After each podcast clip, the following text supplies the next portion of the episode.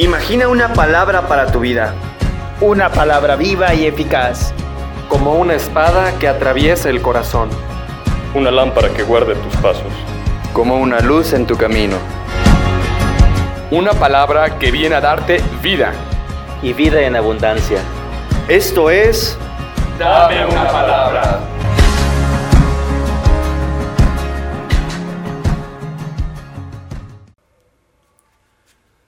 Del Santo Evangelio según San Juan. El día de la resurrección, María se había quedado llorando junto al sepulcro de Jesús. Sin dejar de llorar, se asomó al sepulcro y vio dos ángeles vestidos de blanco, sentados en el lugar donde había estado el cuerpo de Jesús, uno en la cabecera y el otro junto a los pies. Los ángeles le preguntaron, ¿Por qué estás llorando, mujer? Ella les contestó, porque se han llevado a mi Señor y no sé dónde lo habrán puesto. Dicho esto, miró hacia atrás y vio a Jesús de pie, pero no sabía que era Jesús. Entonces él le dijo, Mujer, ¿por qué estás llorando? ¿A quién buscas?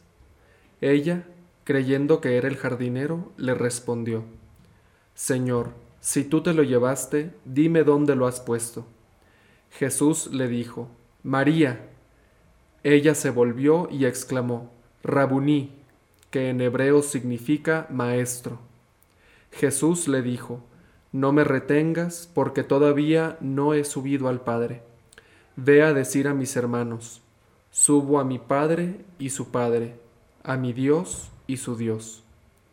María Magdalena se fue a ver a los discípulos y les anunció, He visto al Señor, y les contó lo que Jesús le había dicho. Palabra del Señor. Hola, ¿qué tal? Soy el seminarista Andrés y a continuación me gustaría compartir contigo esta breve reflexión. Continuamos en este día la octava de Pascua, durante la cual resuena intensamente el gozo y la alegría de la resurrección de nuestro Señor Jesucristo. El pasaje evangélico que hemos escuchado nos narra cómo María Magdalena, quien había acudido muy de mañana al sepulcro con Pedro y Juan, se queda sola junto al mismo, llorando amargamente, al percatarse de que el cuerpo de Jesús ya no estaba allí. ¿Y cuál fue su sorpresa, inmensa sorpresa, cuando reconoce a aquel hombre que se dirige hacia ella, tras pronunciar su nombre, María. Sin duda alguna, ella recibió una gran bendición, pues fue la primera persona en atestiguar que Jesús había resucitado. A ti y a mí Jesús también nos pide, así como a María Magdalena, ir a anunciarlo, en su gloriosa resurrección a nuestros hermanos. Fijémonos cómo ella no vaciló en ir a donde los demás discípulos de Jesús, exclamando con júbilo, He visto al Señor, y contándoles todo lo que Jesús le había dicho. Cuando somos testigos de algo maravilloso en nuestras vidas, como por ejemplo el nacimiento de un hijo o sobrino, inmediatamente compartimos este acontecimiento tan alegre y significante con todos los demás pues esa sensación inefable de dicha nos desborda.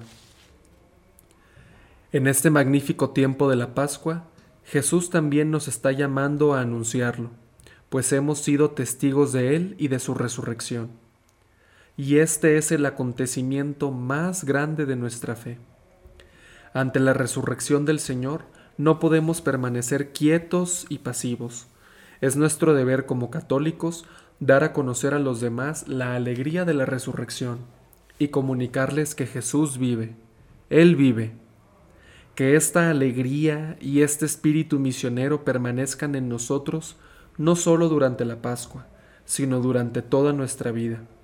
Ahora más que nunca el mundo está necesitado de discípulos misioneros que den testimonio y anuncio de que Dios vive y nos ama al máximo. Gloria al Padre y al Hijo y al Espíritu Santo